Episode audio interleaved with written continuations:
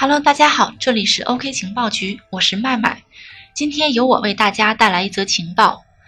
六月十号晚间，长江商学院 EMABA 学员、原比特币合伙人张某在长江 EMABA 二十七官群里透露，比特币创始人会议于六月五日去世，年仅四十二岁。他在群里发文说：“各位长江二十七期同学及所有校友。”亲爱的会议同学已于二零一九年六月五日永远的离开了我们。当天清晨，我在极大的悲痛中见了他最后一面。从二零一八年五月，老会邀请我加入他的创业公司比特币，至二零一八年八月离开，虽只有短暂的三个月，但我见到了老会的正直、善良与聪慧。他对生活、对工作永远充满激情。他头脑清澈，思维通透。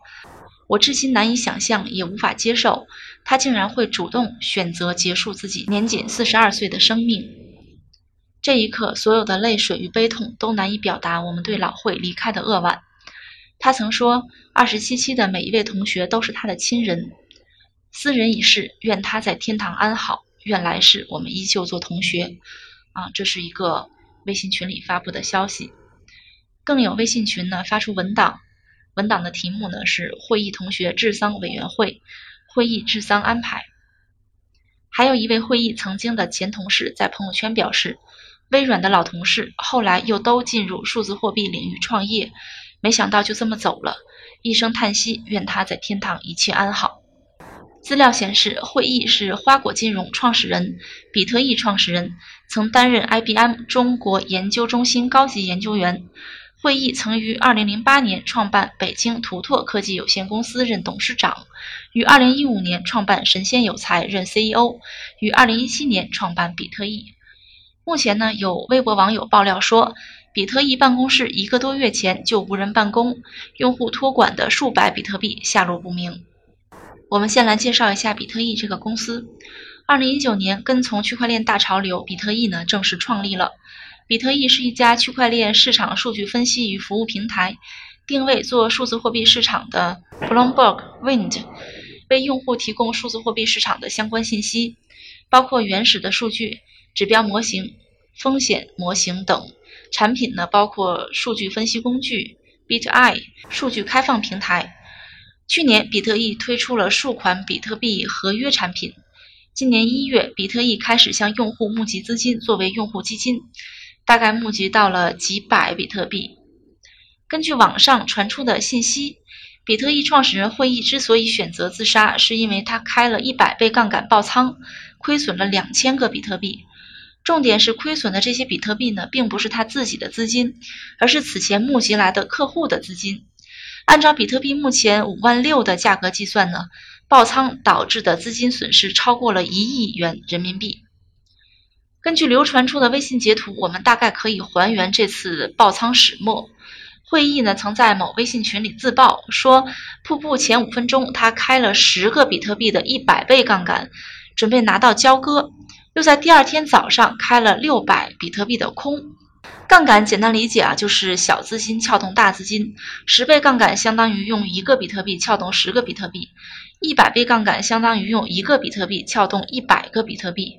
当你看涨比特币，并用撬动的资金买入时，可以获得实际涨幅十倍乃至一百倍的收益。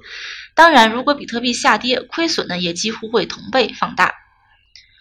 会议开一百倍杠杆做空意味着什么呢？一百倍杠杆做空意味着，假如比特币仅仅上涨百分之一就会爆仓，所有的钱都会归零。所以，我们说一百倍杠杆是非常非常凶险的。开一百倍杠杆无疑是在豪赌。赌赢了几百块变成几百万，赌输了任你有几个亿呢，也会瞬间归零。比特币在币圈呢，并不是一家很有名的公司，但是呢，却有一一个非常有名的投资方。比特币公司官网上显示，比特币在去年拿到了软银的投资。这个软银可不得了，就是那个投资了马云的阿里巴巴的软银。而且呢，这次投资是软银在币圈的第一笔投资，可以说比特币呢是有着强硬的投资方背书。但是六月五号晚间，软银中国的 PR 向媒体表示，软银中国并没有投资比特币。六月十一号，软银回应媒体称，比特币是软银中国在去年曾经接触过的拟投资项目，但早在去年底，软银中国已经最终放弃了投资计划，并没有实际进行这笔投资。那么，到底是软银中国在甩锅，还是比特币在傍大款呢？我们在天眼查和企查查里面搜索了比特币隶属的公司北京 BE 数据服务有限公司，显示的结果都是该公司的实际投资人都是个人，并没有投资机构，也没有软银中国的字样。这个资料显示啊，比特币的投资人呢是有四个人，主要是会议，他认缴的金额是五百万，疑似是实际的控制人。除了他之外呢，还有李敏超、甘家辉这三位投资人啊，并没有投资机构，也没有软银中国的字样。不过，在二零一八年四月，软银中国合伙人的确曾经透露说，投资比特币的原因包括盈利能力、市场需求以及技术的可行性。至于后来为什么放弃投资计划，软银中国呢，目前并没有给出官方的解释。从今年春节到现在，比特币的价格上涨了三倍。上个月呢，更是短暂的突破了九千美金。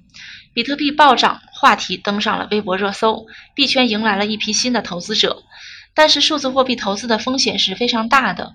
数字货币的态势是七天乘以二十四小时不断变化的，一个币种一天涨百分之五十或者跌百分之五十，甚至更多，都是很常见的现象。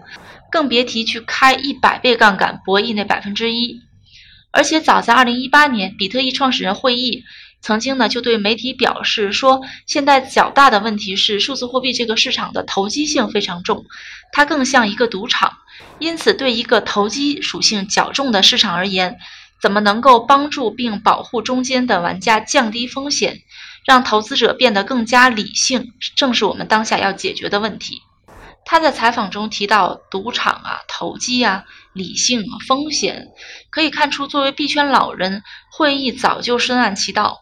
那么，他为何明知山有虎，偏向虎山行，选择冒如此大的风险去开一百倍杠杆做空呢？再往深了说，会议作为公司创始人，为何能够一个人操控两千比特币，却不被平台的风控部门干预呢？因此呢，就有网友怀疑说，此次自杀事件其实是一场自导自演的跑路游戏。一位知名的比特币博主在微博上发表言论说，比特币创始人会议自杀原因是一百倍杠杆被爆仓。我觉得这是不可信的，能开公司的没这么脑残的，一百倍杠杆这不是逗吗？这么脑残的，怎么可能有本事让用户把一个亿的资金让他去托管？有可能是自导自演的一场消失游戏啊！这是一位博主在微博上的言论。种种疑团，截止发稿前，比特币公司层面尚未出具官方消息，会议家人也未发布会议去世的讣告。关于会议的死因呢，依旧是扑朔迷离。投资者们损失的那一个亿资金该如何补偿，也是一个问题。有网友说，币圈每天发生很多事，大事也不算少，前一秒和后一秒居然是生与死。在此呢，我们必须提示大家，现货也好，合约也罢，一定要做好仓位管理和风控管理，珍惜本金，敬畏市场，切勿盲目自信。